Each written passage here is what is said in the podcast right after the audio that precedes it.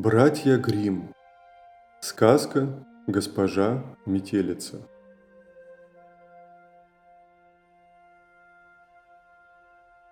Была у одной вдовы дочь. Была у нее еще и падчерица.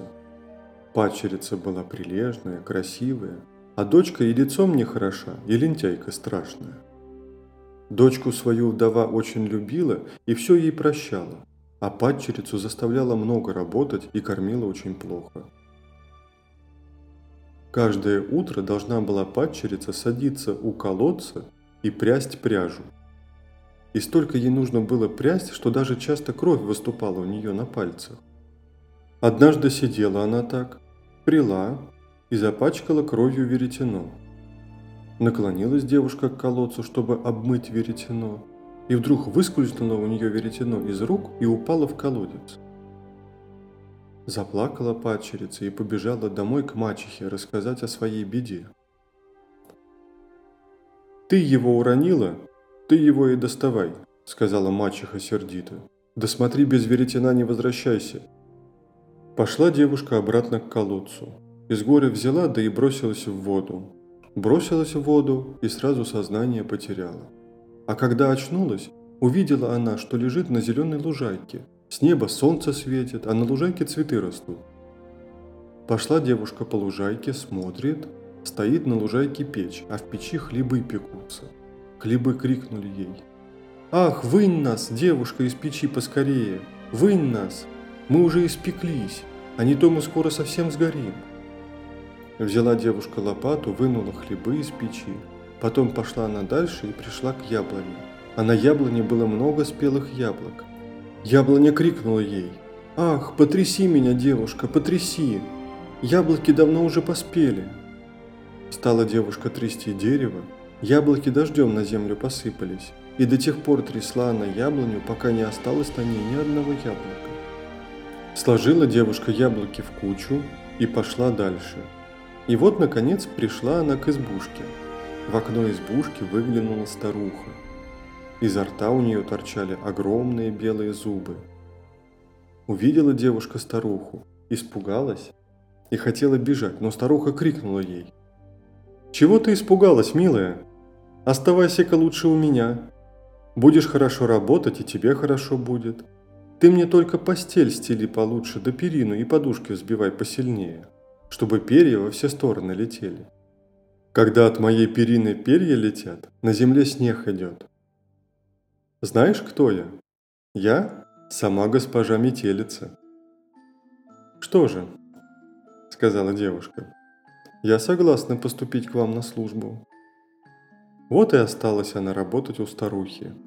Девушка она была хорошая, примерная и делала все, что ей старуха приказывала – Перину и подушки она так сильно сбивала, что перья, словно хлопья снега, летели во все стороны. Хорошо жилось девушке у метелицы. Никогда ее метелица не ругала, а кормила всегда сытно и вкусно. И все-таки скоро начала девушка скучать. Сначала она и сама понять не могла, чего скучает. Ведь ей тут в тысячу раз лучше, чем дома живется. А потом поняла, что скучает она именно по родному дому. Как там неплохо было, а все-таки она к нему очень привыкла. Вот раз и говорит девушка старухе. «Я очень стосковалась по дому. Как мне у вас нехорошо, а все-таки не могу я здесь больше оставаться. Мне очень хочется родных увидеть». Выслушала ее метелица и сказала. «Мне нравится, что ты своих родных не забываешь. Ты хорошо у меня поработала. За это я тебе сама покажу дорогу домой. Взяла она девушку за руку и привела к большим воротам. Ворота раскрылись, и когда девушка проходила под ними, посыпалось на нее сверху золото. Так и вышла она из ворот вся золотом обсыпанная. «Это тебе в награду за твое старание», — сказала метелица и дала ей веретено, то самое, которое в колодец упало. Потом ворота закрылись, и девушка снова очутилась наверху, на земле. Скоро пришла она к мачехиному дому, вошла она в дом, а петушок, сидевший на колодце, в это время запел. «Кукареку! Девушка пришла, много золота в дом принесла. Увидела мачеха с дочкой, что принесла пачерица с собой много золота, и встретили ее ласково, даже ругать не стали за долгую отлучку. Рассказала им девушка обо всем, что с ней случилось, и захотелось мачехе, чтобы ее дочка тоже стала богатой, чтобы она тоже много золота в дом принесла. Посадила она свою дочь прясть у колодца. Села ленивая дочка у колодца, но прясть не стала. Только расцарапала себе палец терновником до крови, вымазала веретено кровью, бросила его в колодец и сама за ним в воду прыгнула. И вот очутилась она на той же самой зеленой лужайке, где росли красивые цветы. Пошла она по тропинке и скоро пришла к печи, где пеклись хлебы. «Ах!» – крикнули ей хлебы. «Вынь нас из печки, вынь поскорее, мы испеклись уже, мы скоро сгорим!» «Как бы не так!» – ответила лентяйка. «Стану я из-за вас пачкаться!» И пошла дальше. Потом пришла она к яблоне. Яблоня крикнула ей. «Потряси меня, девушка, потряси меня! Яблоки уж давно поспели!» «Как же, как же!» – отвечала она. «Того и гляди, если я начну тебя трясти, какое-нибудь яблоко мне на голову свалится да шишку набьет». И, наконец, подошла лентяйка к дому госпожи Метелицы. Она совсем не испугалась Метелицы, ведь сестра рассказала ей о больших зубах и о том, что она совсем не страшная.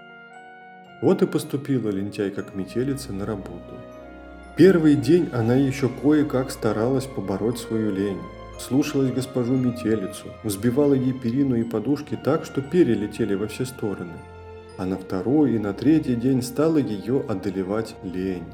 Утром нехотя поднималась она с кровати. Постель своей хозяйки стлала плохо, а перину и подушки совсем перестала сбивать.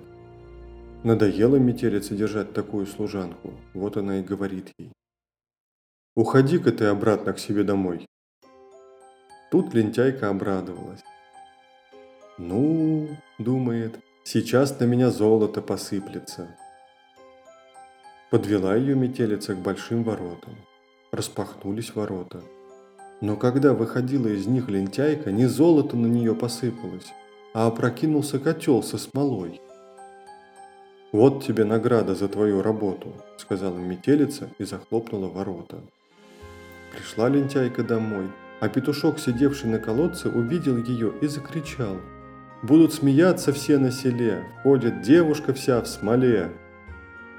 И так эта смола к ней крепко пристала, что осталось у нее на коже на всю оставшуюся жизнь.